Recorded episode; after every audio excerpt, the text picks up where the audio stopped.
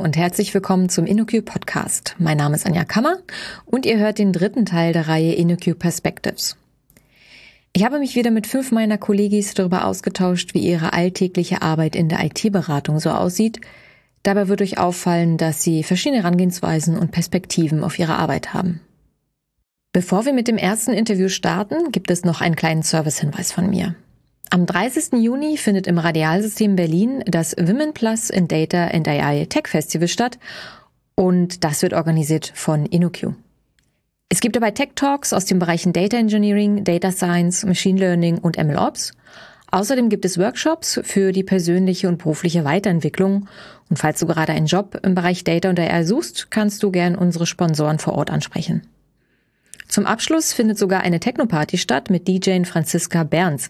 Aber die Techno-Party ist nicht mal die größte Besonderheit, denn es ist außerdem noch das erste Tech-Festival in Deutschland mit einem Line-up 100% aus Women Plus.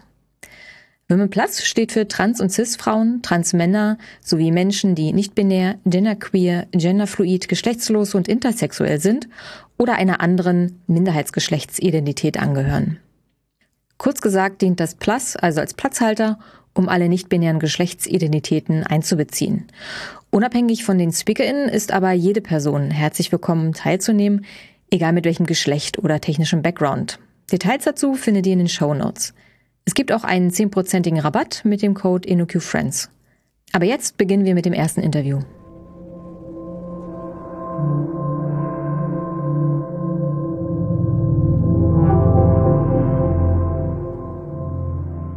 Das erste Gespräch habe ich mit Michael Fitz geführt. Michael bezeichnet sich selbst als Pragmatiker und macht für kleine Aufgaben gar keine Tickets auf, aber für interne Projekte oder um der Kollegschaft zu helfen, nimmt er sich umso mehr Zeit.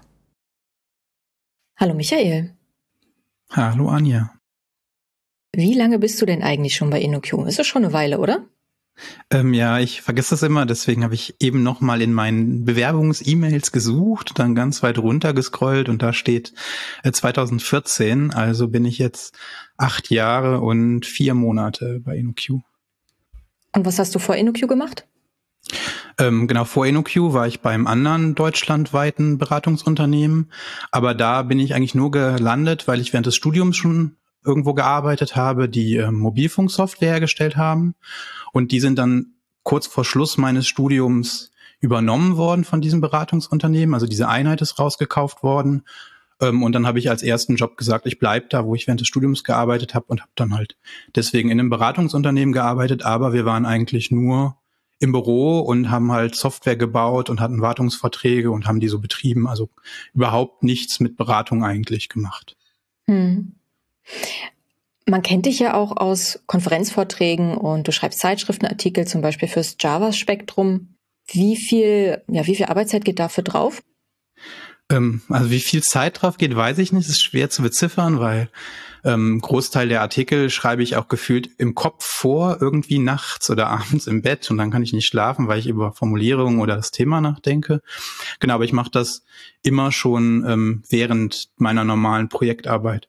Also seitdem ich bei InnoQ bin, immer wenn ich ein Projekt hatte, war ich ähm, mindestens zu zweit in so einem Projekt oder eben mit einem kompletten Team und habe mir da irgendwie immer ein bisschen dann die Zeit und die Frei Freiheit genommen, eben zu schreiben und äh, Konferenzvorträge zu halten.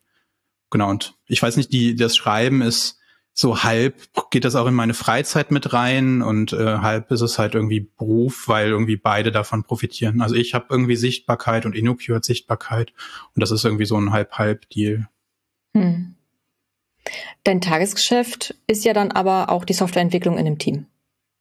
Genau, also ich, seitdem ich bei InnoQ bin, habe ich eigentlich immer Code geschrieben und ähm, außer wenn ich, äh, also ich habe eine Zeit lang ähm, gerade vor Corona, weil ich so, also ich bin vor Ort gefühlt besser und connecte besser mit Menschen als so rein remote. Mhm. Genau, habe ich halt auch eine Menge Trainings gehalten, ähm, wo ich dann natürlich alleine war, aber immer parallel eben zu in einem Projekt sein und Code schreiben und ja, das ist irgendwie auch das, was meine Stärke ist. Also ich, je abstrakter Dinge werden, desto schwerer tue ich mir. Äh, also damit ich verstehe das und ich, ich äh, kann die Dinge auch irgendwie machen, aber ähm, wohl fühle ich mich irgendwie, wenn da am Schluss was rauskommt, was dann irgendwo läuft und den Nutzen auch bringt und weniger in Konzeptarbeit oder ähnlichem. Das bedeutet, du würdest dich mit typischen Beratungsaufträgen eher unwohl fühlen? Also zum Beispiel mit dem C-Level diskutieren, äh, Reviews machen? Ähm, zusammengefasst wahrscheinlich schon. Also Reviews auch wenn die auf Code-Ebene sind, könnte ich mir schon vorstellen. Mhm. Ähm, das, das Lustige ist, dass obwohl ich ja Artikel schreibe, mir dann zum Beispiel so ein Abschlussbericht schreiben überhaupt nicht liegt. Ich hasse das wirklich äh, sehr stark und alles in meinem Körper sträubt sich dann dagegen. Ähm, deswegen genau vermeide ich das eher. Genau. Und wie würdest du so deine Arbeitsweise beschreiben? Ja, teilweise chaotisch, aber irgendwie auch pragmatisch. Ähm, ich tu das, wo ich das Gefühl habe, das muss getan werden, unabhängig davon, in welchem Bereich sich die Dinge jetzt tummeln. Also ich habe durchaus in Projekten schon JavaScript geschrieben, ich habe schon Infrastruktur gemacht und mache ich auch im aktuellen Projekt mit, ähm, wohl meine Hauptzeit ich dann doch irgendwie in Backend-Code verbringe, der häufig in Java geschrieben ist.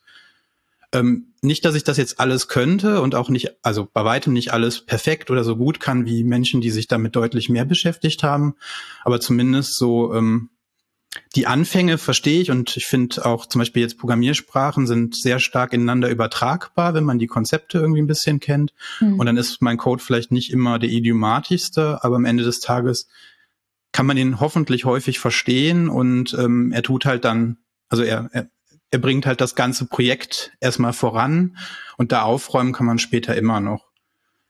Genau, und das führt auch dazu, dass ich eben Dinge, wenn ich irgendwo Dinge sehe, ich äh, dazu neige, die direkt zu fixen und dann eben auch schon mal, ohne dass es irgendwo ein Ticket gibt, einfach irgendwo einen Pull- oder Merge-Request aufmache, wo ich dann eben irgendwie eine Kleinigkeit gefixt habe. Ähm, ja. Ähm, warum, warum machst du keine Tickets auf? Also gibt es da einen bestimmten Grund? Na, ich mache schon auch Tickets auf, aber ich äh, alles in meinem Körper widerstrebt sich, ähm, ein Ticket aufzumachen für etwas, was ich in, sagen wir mal, bis zu einer halben Stunde erledigen kann. Ich habe das Gefühl, wenn ich das dann erst als Ticket formuliere, dann muss das noch durch irgendeinen Prozess irgendwann ins Projekt gezogen werden und dann wird's implementiert. Da hat man irgendwie gefühlt die doppelte Zeit verbracht, wie wenn man es direkt eben fixt. Ähm, ist aber natürlich eine so eine blurry Line. Also manchmal braucht man ja doch länger und man muss das irgendwie mit Bedacht wählen. Das passt auch nicht in jede Projektphase. Also man mhm. ganz kurz vor einem Release ist und es gibt viel, viel Wichtigeres zu tun, dann ist halt jede halbe Stunde auch zu viel, ne? Dann lasse ich sowas auch. Aber wenn man eben in so einer normalen Projektphase ist, dann mache ich das, weil das das Projekt meiner Meinung nach langfristig voranbringt. Mhm. Kommt vielleicht auch aufs Projekt an, ne? ob, äh, ob es in Ordnung ist, dass man Arbeit macht ohne Ticket. Es gibt ja manche Budgettöpfe, die dürfen ja erst angefasst werden, wenn man ein Ticket macht und so weiter. Ne? Ja, genau, also genau, es ist nicht zu empfehlen, das so als äh, allgemeines äh, zu benutzen, aber genau, wenn es passt, dann mache ich so Dinge halt. Hm. Du machst ja auch neben deiner Projektarbeit einiges internes bei InnoQ. Was machst du denn da so? Ähm, ja, das ist auch irgendwie, ich weiß gar nicht, wie das entstanden ist, aber eine Freiheit, die ich mir immer schon so rausgenommen habe, weil wir, also InnoQ hat nichts Formalisiertes, wie so ein am Freitag wird nicht für den Kunden gearbeitet. Also es gibt's so formalisiert halt nicht, sondern es gibt eine Reihe von Kolleginnen und Kollegen, die machen das so und ich mache es halt nicht genauso, sondern immer, wenn ich halt spannende Dinge finde oder wenn ich intern irgendwie einen Bedarf sehe für, ach, der Service fehlt ja irgendwie noch, dann äh, knappse ich mir halt hier und da mal eine Stunde ab und mache so Dinge. Ich glaube, aktuell ist das größte softwaremäßig, dass ich intern so eine Art äh, Gravatar-Klon ähm, geschrieben habe und den auch maintaine, damit in ein paar internen Anwendungen halt ähm, die Avatare oder Bilder von Kolleginnen und Kollegen angezeigt werden können. Genau, es war früher mal in einem anderen Service, der noch viel, viel mehr verwaltet hat. Der wurde dann irgendwann abgeschaltet und ich habe halt diesen Part so raus extrahiert und genau, das läuft halt aktuell. Genau, und ansonsten ähm, kann ich halt ganz schlecht Nein sagen. Und deswegen ist es häufig so, wenn äh, Kolleginnen und Kollegen um Hilfe fragen, ähm, dass ich dann irgendwie ein kleines Beispiel-Ding baue, um das Problem zu versuchen, zu verstehen, zu analysieren und idealerweise auch eine Lösung anzubieten. Und da geht halt auch dann mal in der Woche vielleicht eine halbe Stunde hier drauf und mal fünf Minuten da. Ähm, genau, und auch generell, wenn um Hilfe gefragt wird, dann versuche ich eigentlich auch immer zu helfen. Selbst in Bereichen, wo ich dann vielleicht nicht ganz so gut bin, Äh, da versuche ich dann wenigstens mal zu googeln und zu gucken, ob ich vielleicht einfach Glück hatte und die etwas besseren Google-Ergebnisse äh, bekomme, weil ich andere Begriffe gewählt habe als der Fragesteller, die Fragestellerin. Machst du das aus dem Grund, weil du schlecht Nein sagen kannst? Oder hast du da, ich weiß nicht, woher kommt das? Das, also ich äh, ich würde es beschreiben als so eine Mischung. Also ich kann ganz schlecht Nein sagen, das ist so. Ähm, aber ich habe auch eigentlich bei allen Thema das, Themen das Bedürfnis, ähm, die bis ins kleinste Detail zu verstehen.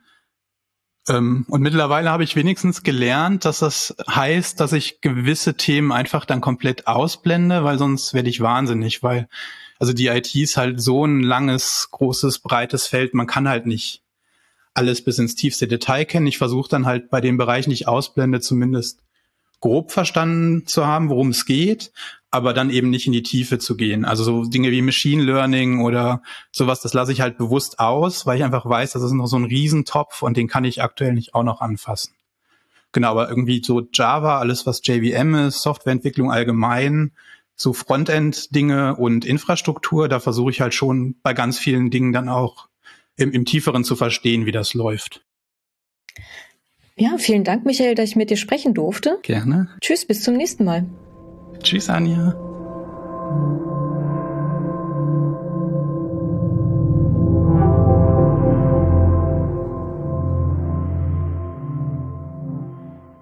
Als nächstes habe ich mit Melanie Kamp gesprochen. So wie Michael ist Melanie vielseitig interessiert, allerdings eher perfektionistisch veranlagt. Bleibt sie erstmal bei einem Thema hängen, vergräbt sie sich so lange, bis sie fast schon Expertin dafür wird. Hallo Melanie. Hallo Anja. Erzähl doch mal, was du so bei InnoQ machst. Ja, ich bin im Backoffice und unter anderem halt zuständig für Personalthemen. Mhm zum Beispiel für Bewerbungen. Also wenn wir Bewerbungen bekommen, dann filter ich die so ein bisschen vor mhm. und stelle sie dann über unser Bewerberinnenboard der Geschäftsleitung zur Verfügung. Genau, und die schauen dann, ob was Interessantes dabei ist, sage ich mal. Mhm. Genau, und wenn jemand eingeladen werden soll zu einem Gespräch, dann kümmere ich mich eben um die Terminfindung und ja, stehe eben der Bewerberin auch für Fragen zur Verfügung. Genau, also bin so ein bisschen das Bindeglied zwischen GL und Bewerberinnen. Mhm. Welche Vorfilterungskriterien hast du denn da? Ne? Ich, ich kann mir schon vorstellen, dass es Leute gibt, die jetzt vielleicht Angst bekommen. Oh nein, Vorfilterung. Also was bedeutet das? Also es ist äh, jetzt nicht Schema X. Also es geht nur um so eine grobe Vorfilterung, weil manchmal, also es gibt ja auch viele Spam-Mails, sage ich mal, oder so hm. Massen-E-Mails, äh, so nach dem Motto, ich streue einfach mal meinen Lebenslauf breit durch die Gegend, irgendwer wird sich schon melden. Mhm. Genau, also da gucken wir halt im Vorfeld drauf, aber ansonsten geht soweit alles dann an die GL. Mhm. Gut. Und was kümmerst du dich noch? Also Personal und Bewerbungen? Gibt es noch andere Themen? Ja, zum Beispiel unterstütze ich auch ein bisschen in der Buchhaltung, kümmere mich da halt ja um die Prüfung und die Bezahlung von eingehenden Rechnungen, aber auch Reisekosten Genau, aber ich kümmere mich halt auch zu einem großen Teil um das Thema Mobilität bei InnoQ. Und was bedeutet das Mobilität? InnoQ bietet den Mitarbeiterinnen zum Beispiel Firmenwagen an. Durch unsere Events reisen wir ja auch alle regelmäßig. Und bei einigen Kolleginnen, die jetzt vielleicht nicht so die gute Anbindung an ÖPNV haben, bietet sich das dann natürlich sehr gut an. Andererseits haben wir aber auch viele Kolleginnen, die in den Städten wohnen und eine super Anbindung haben. Und die nutzen dann auch schon mal gerne ein Dienstfahrrad. Mhm. Und du kümmerst dich darum, um die Versteuerung und das Management. Genau. Also es ist ja sozusagen Flottenmanagement oder modern sagt man ja Fleet. Ähm, genau. Also einfach zu gucken, dass die Wagen, die eben ja von Kollegis genutzt werden, dass die eben auch, ja, ich sag mal, ordnungsgemäß verwaltet werden, also versichert werden, angemeldet werden, ja, regelmäßig eben auch Werkstatttermine bekommen und so weiter. Mhm. Genau. Hast du denn auch schon vor InnoQ Backoffice-Tätigkeiten gemacht oder wie bist du zu InnoQ gekommen? Ja, so ein bisschen auf Umwegen, würde ich sagen. Hm. Also ich komme ursprünglich aus der Hotellerie. Ich habe ein duales BWL-Studium gemacht mit dem Schwerpunkt Hotel- und Tourismusmanagement und habe dann also parallel zum Studium ja eine praktische Ausbildung im Hotel gemacht und habe da auch wirklich alle Abteilungen durchlaufen. Hm. Also vom Service über Küche zum Housekeeping. Und ja, dann bin ich aber letztendlich nach dem Studium im Bankett beziehungsweise Veranstaltungsbüro gelandet und habe dann da auch erstmal gearbeitet. Und was macht man da? Da ähm, organisiert man eben die äh, Veranstaltungen, die im Hotel stattfinden. Also, weiß ich nicht, man bekommt eine Anfrage für, ich sag mal, ein Training. Mhm. Und äh, dann schaust du halt, kannst du das zu diesem Zeitraum anbieten, der gewünscht ist, mit der Personenzahl und Bestuhlung. Dann schaust du auch, was du so an Verpflegung anbietest, legst dem Kunden dann ein geeignetes Angebot zu. Genau, und kümmerst dich dann eben auch, wenn die Veranstaltung stattfindet, dass vor Ort alles reibungslos läuft. Mhm. Genau. Und im Nachgang natürlich auch Rechnungen schreiben und alles, was so dazu gehört. Also es ist schon ähnlich mit deiner jetzigen Arbeit, die du machst. Ja, das stimmt. Ja. ja. Aber so ein, aber so ein Dollarumweg ist es ja nicht unbedingt dann. Ja, ich habe ja zwischen der Hotellerie und InnoQ noch was anderes gemacht. Mhm. Ich ähm, ja bin dann irgendwann durch Zufall in eine Marketing- und Werbeagentur in Köln gekommen und war da erstmal überwiegend für Trainingsadministration zuständig. Mhm. Genau, also dann habe ich quasi das so ein bisschen von der anderen Seite gemacht. Also habe dann eben Trainings für die Automobilindustrie organisiert und diese dann halt eben auch in Hotels und anderen Locations gebucht ja eben die Teilnehmer verwaltet und First Level Support gemacht. Mhm. Genau. Ja, und dann in dieser Agentur bin ich dann auch irgendwann intern so stellenmäßig gewechselt und bin dann in die Projektleitung gekommen. Ach. Ja, genau. ja, und habe mich dann so ein bisschen mit dem Thema Produktentwicklung auseinandergesetzt, habe aber auch so interne, ich sag mal, Innovationsprojekte betreut. Also zum Teil für den Kunden, zum Teil aber auch interne Sachen. Und was waren das so für Projekte? Also was waren das für Produkte, die du da entwickelt hast? Ja, das war einmal zum Beispiel ein Feedback-Tool, also eben für Teilnehmer von Trainings, dass die diese Trainings eben im Nachgang bewerten können. Und ja, so interne Themen waren dann zum Beispiel ähm, die Konzeption von einem Learning Management System. Mhm. Genau. Oh, spannend. Ja. also, um ganz ehrlich zu sein, mit diesem Background könntest du auch eigentlich als Pete Sternchen bei uns arbeiten, also als Produkt- oder Projektmanagerin. Kommt das für dich auch mal in Frage? Hast du da Interesse daran? Ja, das kann schon gut sein. Also ich kann mir das durchaus vorstellen, das irgendwann wieder zu machen. Das war für mich schon echt eine sehr spannende Zeit und ich habe echt sehr viel gelernt und das ist halt auch wirklich sehr abwechslungsreich. Aber ja, wir werden sehen, wo die Reise hingeht. Mhm. In dieser Podcast-Reihe sprechen wir ja auch immer darüber, welche Eigenschaften jede Person so mitbringt und in die Arbeit einfließen lässt also was glaubst du denn, was sind deine Eigenschaften, die du so bei deiner Arbeit oder die halt deine Arbeitsweise ausmachen? Also ich würde sagen, dass ich relativ flexibel einsetzbar bin, was man ja, vielleicht natürlich. ja schon durch meinen Lebenslauf so ähm, gesehen hat. Ja, und ich nehme halt gerne neue Herausforderungen an. Mhm. Also ähm, fuchse mich gern so auch schon mal in neue Aufgaben ein und ja, manchmal merke ich dann, dass ein Thema mich dann echt total interessiert und dann arbeite ich mich so sehr da rein, dass ich dann schon echt fast ein Experte bin. ja, cool. Ich habe auch diese Eigenschaft, dass wenn mich was interessiert, ich dann auf einmal von einer Woche Expertin bin.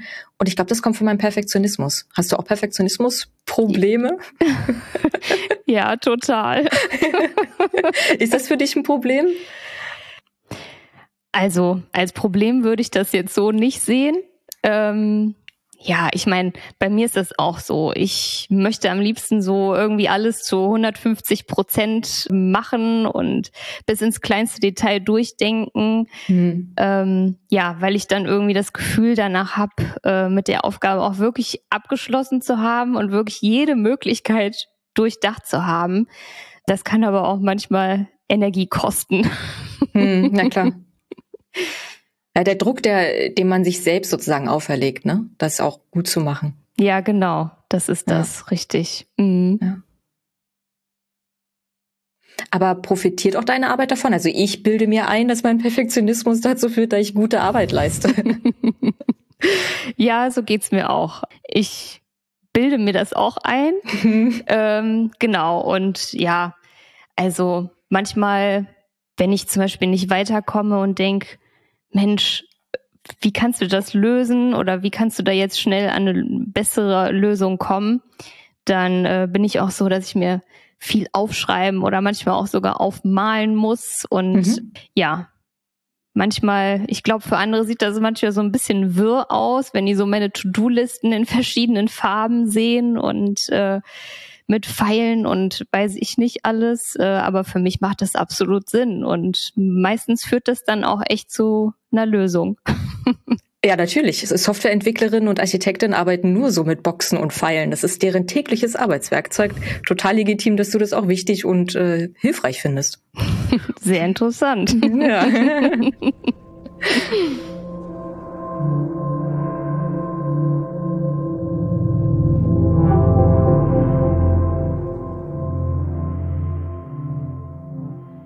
Das folgende Gespräch habe ich mit Daniel Laugstermann geführt. Zu einer seiner Stärken gehört, dass er komplexe Themen schnell verstehen und verständlich erklären kann. Dabei möchte er sich aber nicht auf eine bestimmte Rolle festlegen lassen. Hallo Daniel. Hi Anja. Erzähl mal, was machst du denn so bei InnoQ und ja, seit wann arbeitest du bei uns? Ich arbeite jetzt ungefähr anderthalb Jahre bei InnoQ und ähm, ja, ich arbeite so in dieser sogenannten P-Sternchen-Rolle bei InnoQ. Ähm, da fassen wir so alles ungefähr drin zusammen, was so zum Thema Projektmanagement, Product Ownership, agiles Coaching und so weiter dazu gehört.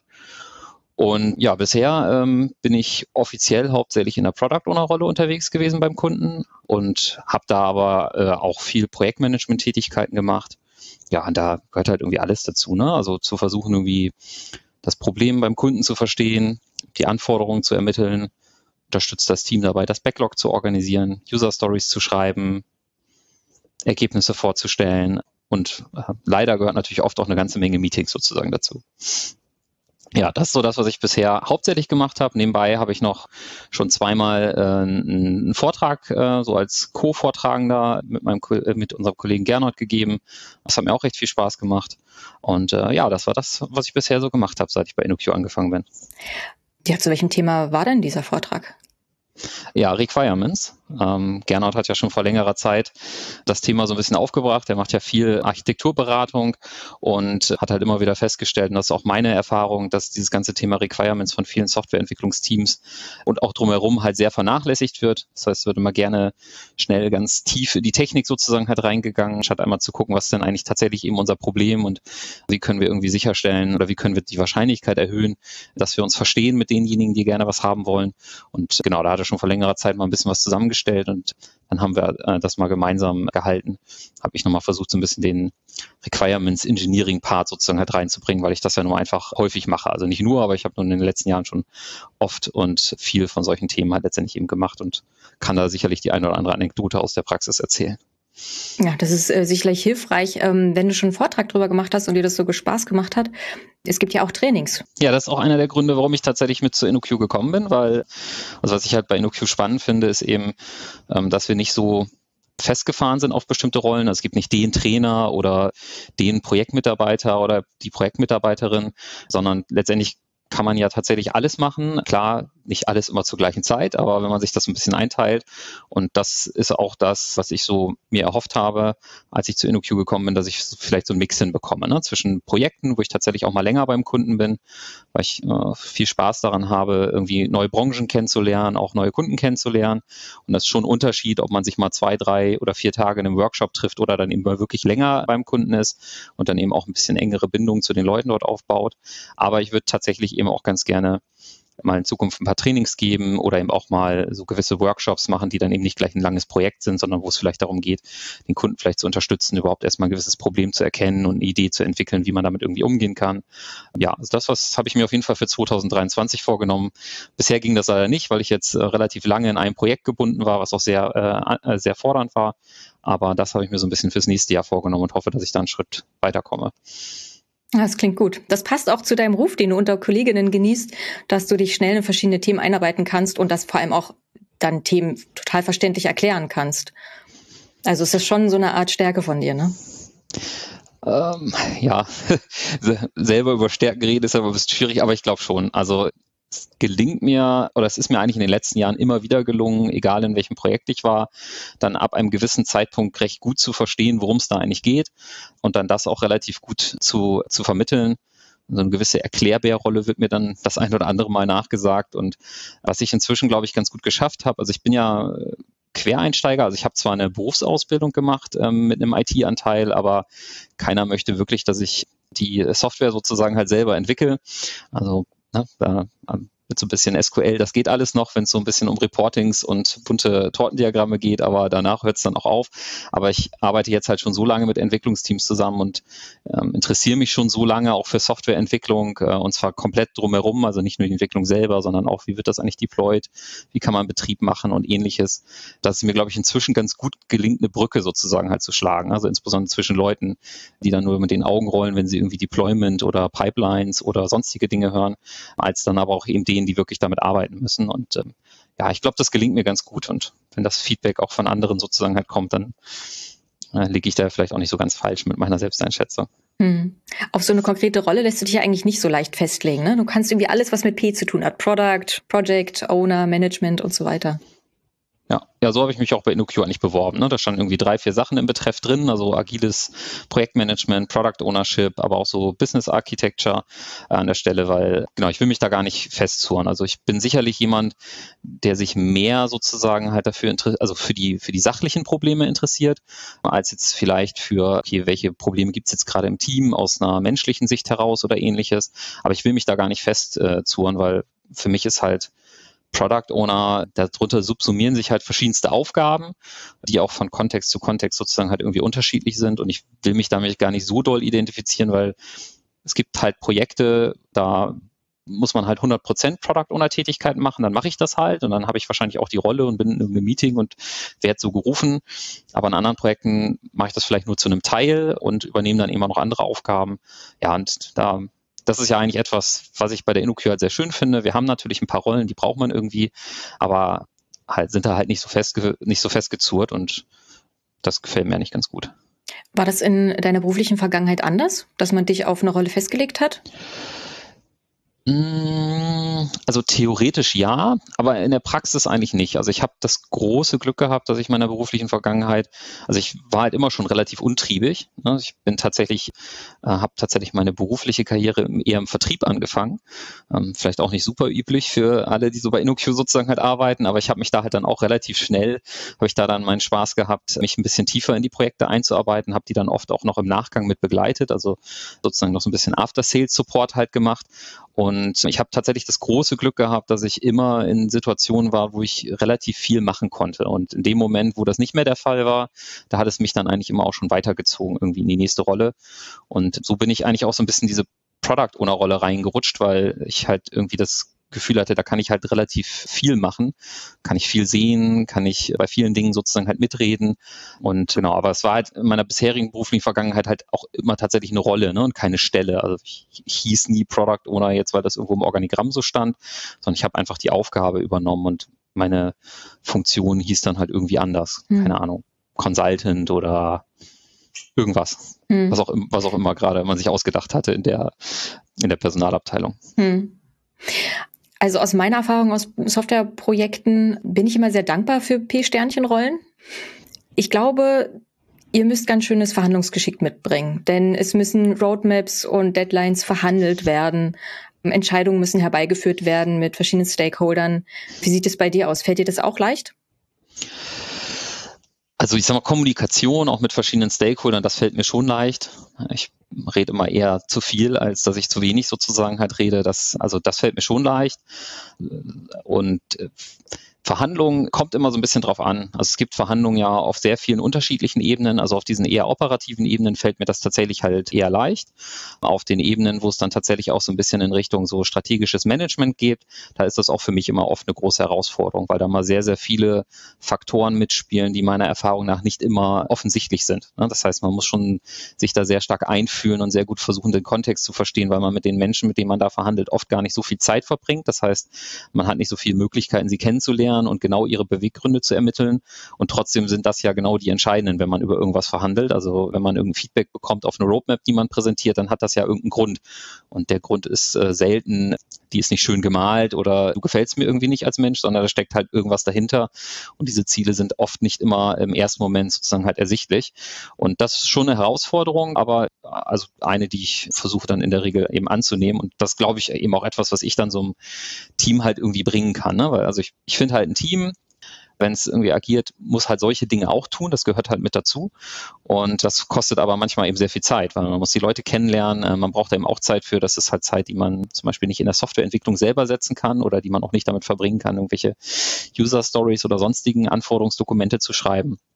Und das sind dann halt so Dinge, um die ich mich dann auch gerne kümmere. Und meiner Erfahrung nach hat fast jedes Team auch irgendwie Bedarf an so etwas, weil das oft irgendwie unterbesetzt ist an der Stelle. Und dann ja, entstehen einfach viele Missverständnisse sozusagen, weil Dinge, die jemand sagt, werden irgendwie für bare Münze genommen oder man schüttelt einfach den Kopf, weil das halt nicht verständlich ist. Man hat nicht die Zeit, nicht die Muße, da mal hinterher zu gehen und zu sagen, äh, woher kommt denn das eigentlich? Ne? Wo ist hier eigentlich der Zielkonflikt? Warum kommen wir da sozusagen halt nicht zueinander?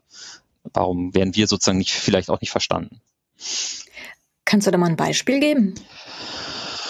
Naja, ein ganz profanes Beispiel ist ja, dass zum Beispiel häufig, häufig, wenn es um Roadmaps sozusagen halt geht, liegen dahinter ja zum Beispiel Incentives. Ne? Das heißt, Menschen sind irgendwie incentiviert, zum Beispiel bestimmte Businessziele oder ähnliches sozusagen halt zu erreichen. Und das ist meine, also genauso wie oft nicht äh, über Geld gesprochen wird, ne? sondern jeder weiß, jeder verdient irgendetwas, aber normalerweise spricht man nicht darüber, wer wie viel verdient, wird auch oft über solche Sachen halt nicht gesprochen. Das ist aber was, was Stakeholder ganz häufig beeinflusst sozusagen halt in ihrer, äh, in ihrer Handlungsweise. Und das ist etwas, was man so im ersten Moment immer nie so richtig bedenkt, sondern sondern gerade wenn man es gewohnt ist, immer eher über sachliche Probleme zu reden. Also ist das jetzt die richtige Art und Weise, die Klasse zu schreiben oder die andere? Ne? Müssen wir eine hexagonale Architektur machen oder irgendwas anderes? Also mit den Begriffen kann ich zwar um mich schlagen, aber ich kann sie jetzt nicht lösen. Aber das sind halt irgendwie sachliche Probleme. Da kann man oft ganz gut auch sehr wissenschaftlich sozusagen halt herangehen. Das ist bei solchen anderen Fragen dann oft eben nicht so. Aber die sind halt total wichtig, weil ja wir bauen ja am Ende eigentlich keine Software um der Software willen, also außer wir sind im Forschungsbereich oder ähnliches, aber wenn wir so im Unternehmenskontext sind, dann soll die ja irgendwas machen. Entweder soll mhm. sie direkt Wertschöpfung sozusagen halt erbringen, weil man Kunde dafür irgendwie Geld bezahlt, ne? oder sie soll irgendwie Backoffice unterstützen oder ähnliches. Und das ist ja eigentlich das Ziel, was man sozusagen halt irgendwie damit am Ende des Tages erreichen möchte. Und da muss man eigentlich genau verstehen, was die Stakeholder und warum sie sozusagen halt entsprechend eben so agieren. Ja, ich finde die Arbeit von P-Sternchenrollen auch unwahrscheinlich wichtig aus genau den Gründen, die du gerade gesagt hast. Man kann nicht immer alles mit Technik erschlagen. Es hat auch manchmal organisatorische oder andere Gründe. Ja, vielen Dank für das Gespräch, Daniel. Ja, gerne, Anja. Danke. Tschüss. Ciao.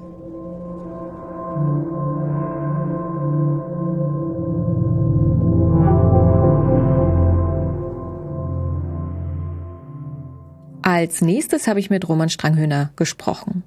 Roman schätzt es, wenn er beim Lösen harter Nüsse eine weitere Kollegin zur Seite hat. Wenn Roman allerdings kreative Aufgaben erledigt, arbeitet er gern allein mit seiner lauten Musik.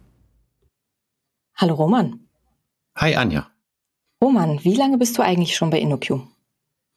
Ich bin jetzt seit guten 13 Jahren bei InnoQ, habe vorher irgendwann mal Medieninformatik studiert und davor irgendwann mal Bauingenieurwesen allerdings nicht besonders erfolgreich, weil ich gemerkt habe, dass Dinge bauen äh, mir eher liegt, wenn sie digital entstehen und nicht äh, physisch in der Welt rumstehen. Mhm. Genau, ja. Dann haben wir ja dasselbe studiert, aber ich glaube, es ist in jeder Universität unterschiedlich. Was genau war denn Teil deines Studiums? War es eher programmierlastig oder eher medienlastig? Ähm, also das Grundstudium ist ja generell sehr technisch äh, ausgelegt. Das war auch damals so, ich weiß nicht, ob es auch immer noch so ist. Ähm, ich glaube, die, die eher spannenden und weicheren Themen, also für mich eher spannenderen, weichen Themen, ähm, die mehr was mit Medien zu tun hatten, die kamen erst im Hauptstudium. Das heißt, es war für mich ein hartes Brot, die Technik durchzubeißen. Mhm. Ähm, oder die naturwissenschaftlichen Grundfächer, sagen wir mal so. Ähm, genau, und dann kamen aber auch relativ viele spannende Dinge, die ähm, mich eigentlich auch dazu bewegt haben, dieses Fach auszuwählen, weil ich mich jetzt im Kern eigentlich auch nicht als Hardcore-Techniker bezeichnen würde, sondern äh, tatsächlich immer relativ viel Interesse daran hatte, Dinge zu gestalten, kreativ zu sein und ja, irgendwie so auf dieser Schnittstelle zwischen Mensch und Software beziehungsweise Maschine sich zu bewegen. Genau. Mhm. Das bedeutet, du kümmerst dich in Projekten auch um UI und UX-Themen und Design? Ja, eigentlich schon. Es ist ein bisschen facettenreicher tatsächlich. Also als ich eingestiegen bin bei InnoQ, habe ich als Berufseinsteiger relativ viel Java-Entwicklung, also eher so Backend-lastiges Zeug gemacht, habe dann aber irgendwann mein Themengebiet ein bisschen erweitert, weil ich, wie eben schon gesagt, eben eigentlich ein bisschen andere Steckenpferde habe und habe mich so ein bisschen in das Thema Web-Frontends reingefuchst, habe mich damit ganz viele Jahre äh, beschäftigt und hatte auch immer viel Spaß, Webanwendungen für unsere Kunden zu bauen bzw. zu gestalten und das Frontend dazu für, zu erstellen. Und dann habe ich irgendwann auch meine Fühler noch mal ein bisschen weiter ausgestreckt und habe dann tatsächlich eher so diese Designschiene und alles, was damit so einhergeht und eben auch User Experience Themen für mich entdeckt und mich da so ein bisschen reingegraben und äh, auch gemerkt, dass das in unseren Projekten wahnsinnig viel bringt, da auch Expertise mit reinzubringen von unserer Seite und dann natürlich auch entsprechend die Aufgaben so ein bisschen dafür mir geschnappt, beziehungsweise dann auch äh, zugewiesen bekommen, je nachdem und habe mich da auch gerne getummelt. Mhm. Und ja, also es kommt immer so ein bisschen aufs Projekt an. Manchmal mache ich ein bisschen mehr Entwicklung, manchmal ein bisschen mehr Design oder UX-lastige Dinge, Prototyping. Und manchmal äh, sind es auch eher so ein bisschen produktentwicklungstechnische Themen. Ich hatte mich in letzter Zeit relativ viel in diesem Bereich umgetan ähm, weil ich auch da gemerkt habe, dass, dass da so ein bisschen der Need da ist, ganz oft in Projekten, Product Owner zum Beispiel oder Product Ownerinnen zu unterstützen. Ja.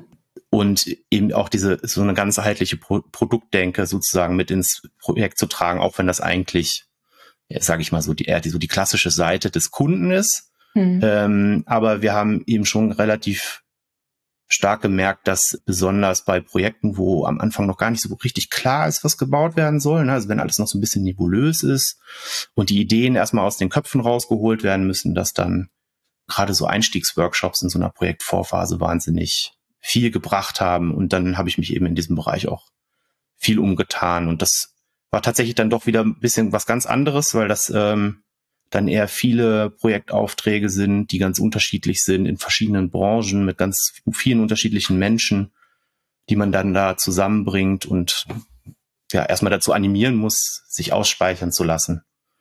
Genau. Das, was du so erzählst, hört sich so an, als würdest du öfter vielleicht mein einsamer Wolf sein. Also alleine arbeiten, allein mit dem Kunden arbeiten, allein an Konzepten arbeiten. Ähm, ist das so, wie ich es mir vorstelle, so wie du arbeitest? Das ist tatsächlich ein bisschen unterschiedlich. Wenn man diese, oder als ich in dieser, in dieser Phase war, wo ich relativ viele Projektaufträge gerade in der Vorphase betreut habe, da ist man schon, ähm, ich sage nee, nicht ganz alleine, ne? also man hat meistens schon die Unterstützung von seinem Principal Consultant, hm. die, die dann normalerweise ja auch so eine Projektvorphase mitbetreuen. Aber dann kommt es ein bisschen auf das Projekt an, wie lange ich dann mit involviert bleibe. Und es gibt sowohl den Fall, dass man ähm, tatsächlich mit ins Produktteam dann einsteigt und wirklich auch mitentwickelt. Also das war jetzt bei meinem letzten Projekt tatsächlich so. Und ähm, es gibt aber auch den Fall, dass ich mich dann wieder rausziehe und dann eben das nächste kleinere Projekt mit betreue in so einer Phase mit Workshops. Und ich muss sagen, mir persönlich liegt beides. Ich würde nur nicht auf Dauer nur das eine oder das andere machen wollen. Also ich habe immer versucht so ein bisschen die Balance zu halten zwischen ja, diesen kleinen Dingen, wo natürlich auch ein bisschen mehr Reisetätigkeit dann mit einhergeht. Ne? Und mhm. ähm, ich bin jetzt gerade vor kurzem das zweite Mal Papa geworden. Da äh, liegt es mir dann tatsächlich eher ein bisschen näher, dann im Team mitzuarbeiten und eher so ein bisschen stetiges Projekt zu haben. Also ich, ich habe mir ja schon äh, die Podcasts von ein paar Kolleginnen und Kollegen angehört, äh, auch in dieser Perspectives-Reihe. Mhm. Und da hat sich schon so ein bisschen rauskristallisiert, dass es so ein so ein Team asynchron und ein Team, na, wobei Team synchron habe ich noch gar nicht so oft rausgehört.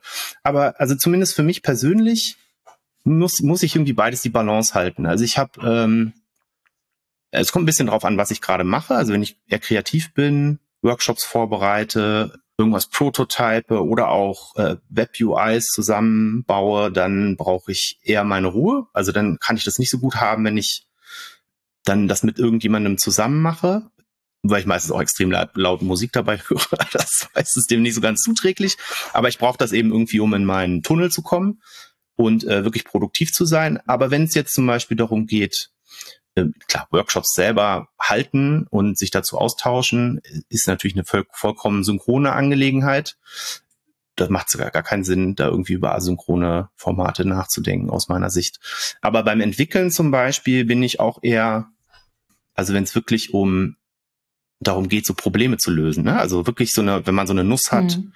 oder irgendwas nicht so ganz durchdrungen hat, dann brauche ich eigentlich immer irgendeine Nase, die ich so als Bearingspartner oder Partnerin mir irgendwie äh, besorge, ja, die ich dann einfach nerve mit meinem Problem. Und dann brauche ich jemanden, mit dem ich das dann zu, gemeinsam zerkaue, weil ich da irgendwie besser eigentlich so ein, so ein, so ein Problem durchdringe. Und das ist völlig egal, ob das jetzt äh, jemand von, von InnoQ-Seite ist oder vom Kunden ist.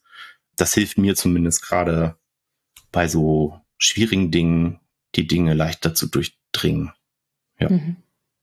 Äh, arbeitest du eher im Homeoffice oder gehst du gerne ins Büro?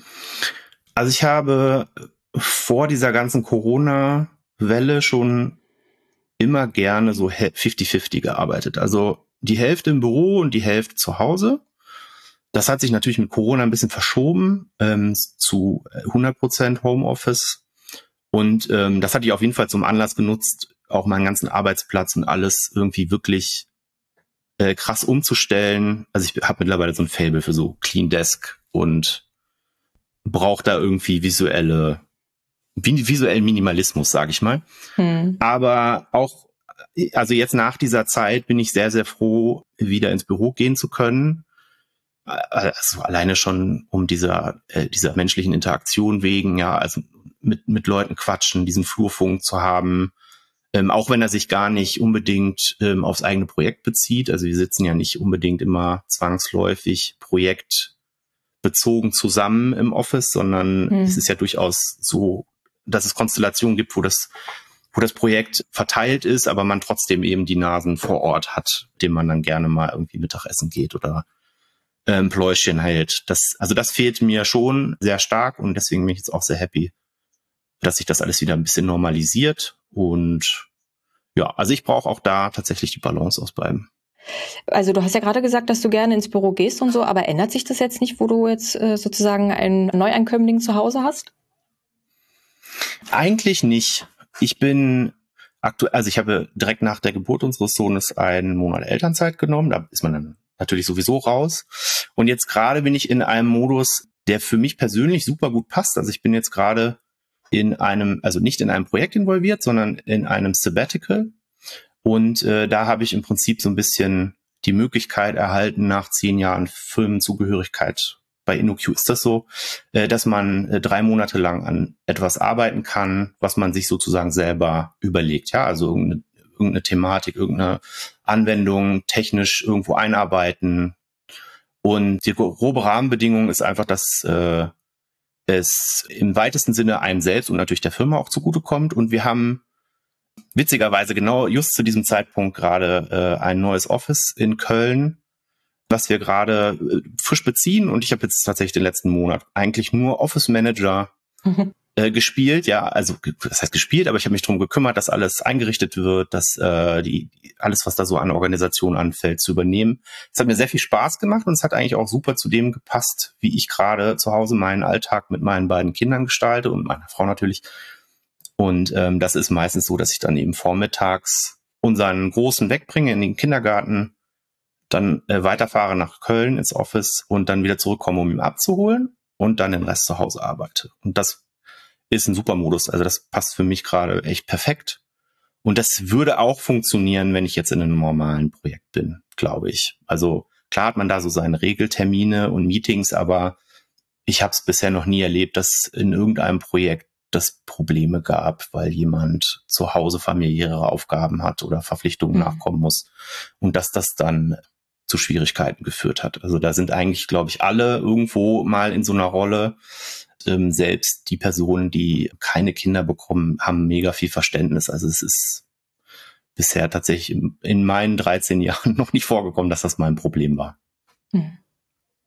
Das klingt doch super. Ja. Dann bedanke ich mich für das Gespräch. Sehr gerne, Anja. Danke. Tschüss. Ciao.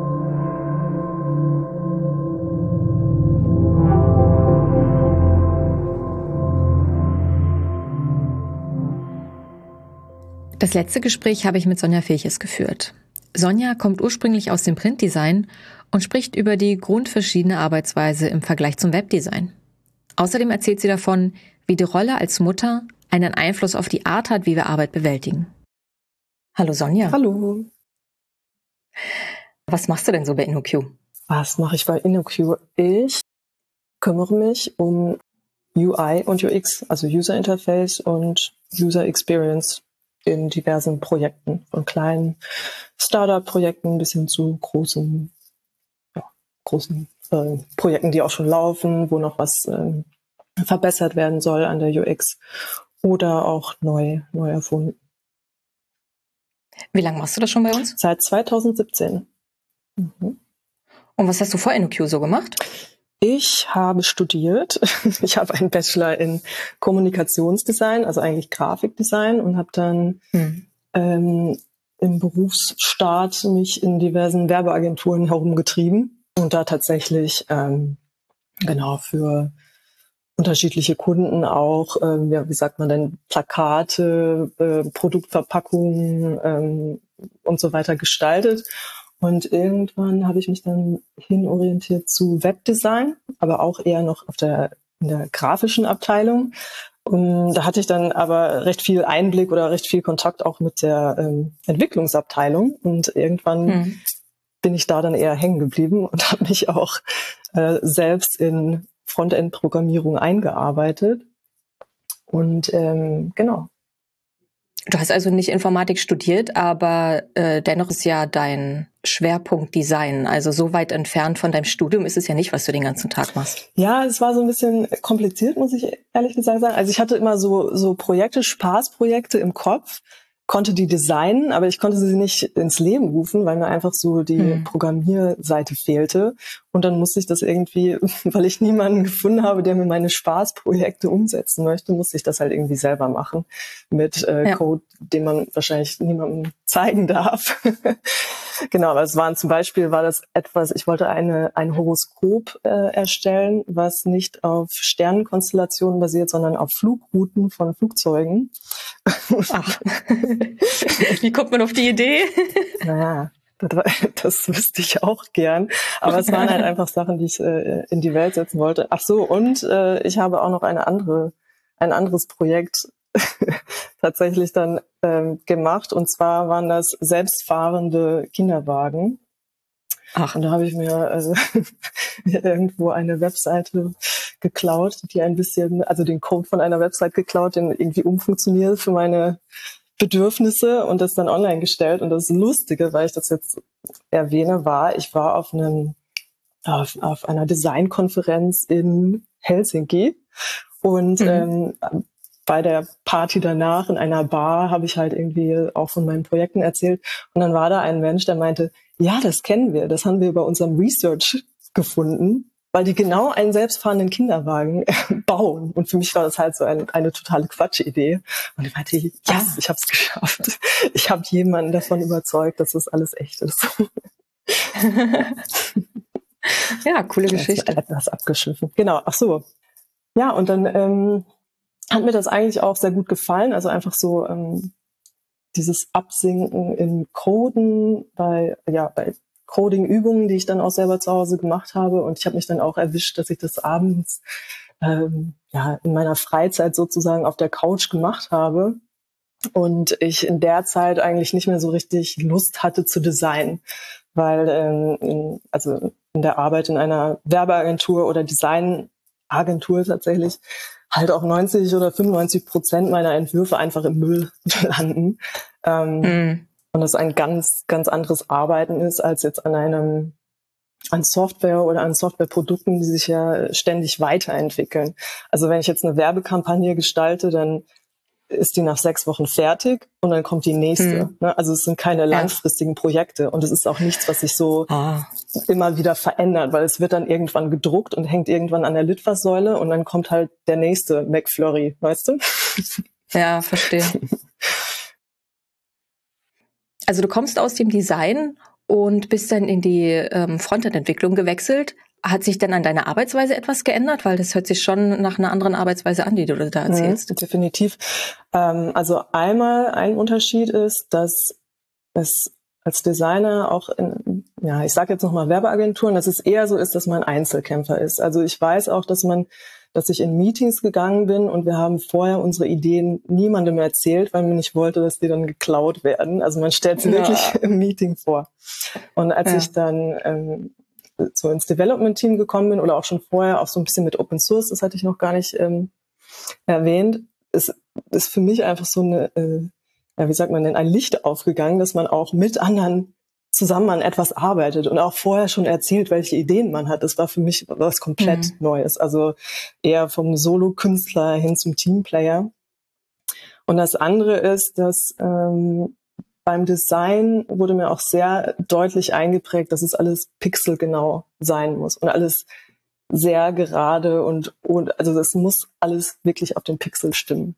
Und mhm. ähm, ja, das, das kann ich schon verstehen, verstehen, dass man so detailorientiert ist. Aber ich war zum Beispiel in der Entwicklung auch, standen wir vor einem Problem und es, das ist so mein Lieblingsbeispiel, weil es, es ging nur um einen Button, der gestaltet werden sollte. Und da waren schon zwei Designer hm. im Team und wir hatten da schon Unstimmigkeiten.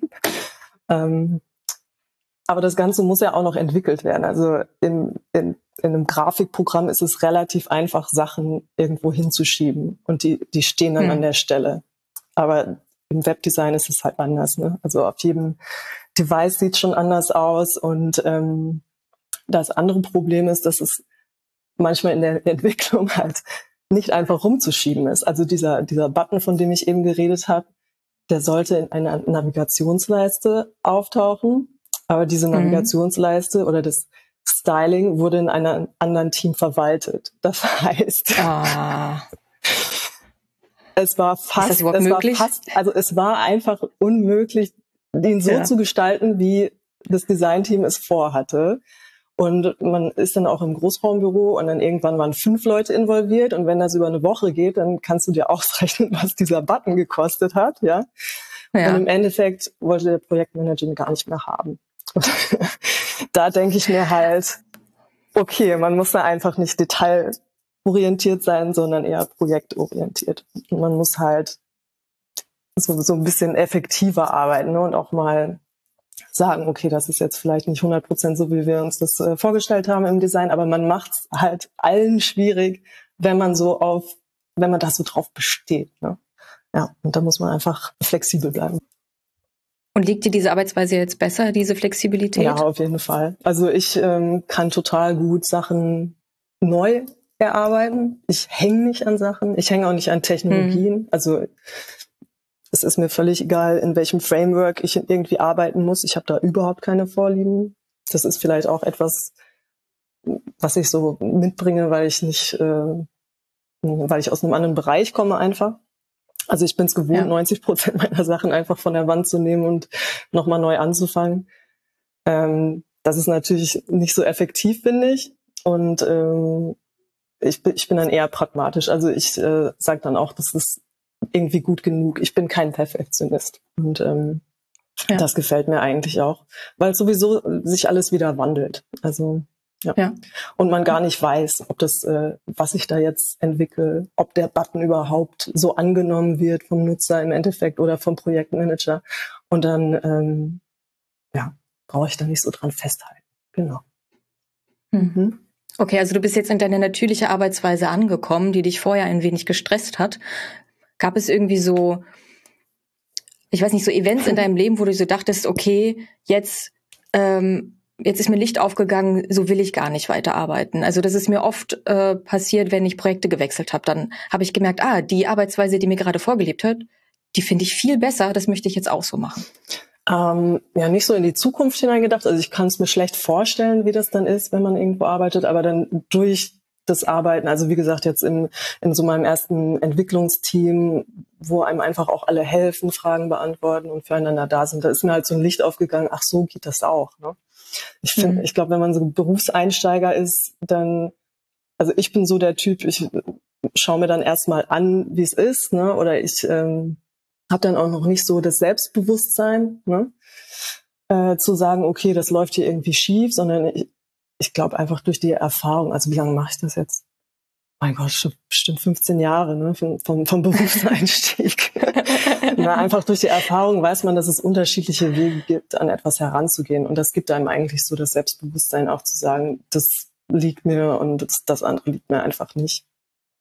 Hm. Und da trotzdem sich die Offenheit äh, so zu erhalten, auch andere Arbeitsweisen oder so sich flexibel auf neue Projekte und Teams einstellen zu können. Das ist, glaube ich, wichtig. Mhm. Hm. Genau, und ähm, das, das war eigentlich so recht flauschig so. da habe ich mein Plätzchen so bei InnoQ gefunden, weil ja, man auch öfters Projektwechsel hat und das immer noch so ähm, ja, einfach so, äh, wie sagt man denn? Es gibt halt öfters Projektwechsel und äh, dadurch wird es auch nicht langweilig. Genau. Und mhm. dann kam noch etwas anderes, Einschneidendes in mein Leben, und zwar meine Tochter. Und jetzt hat sich mein Arbeitsmodus eher so in einen Panikmodus geändert.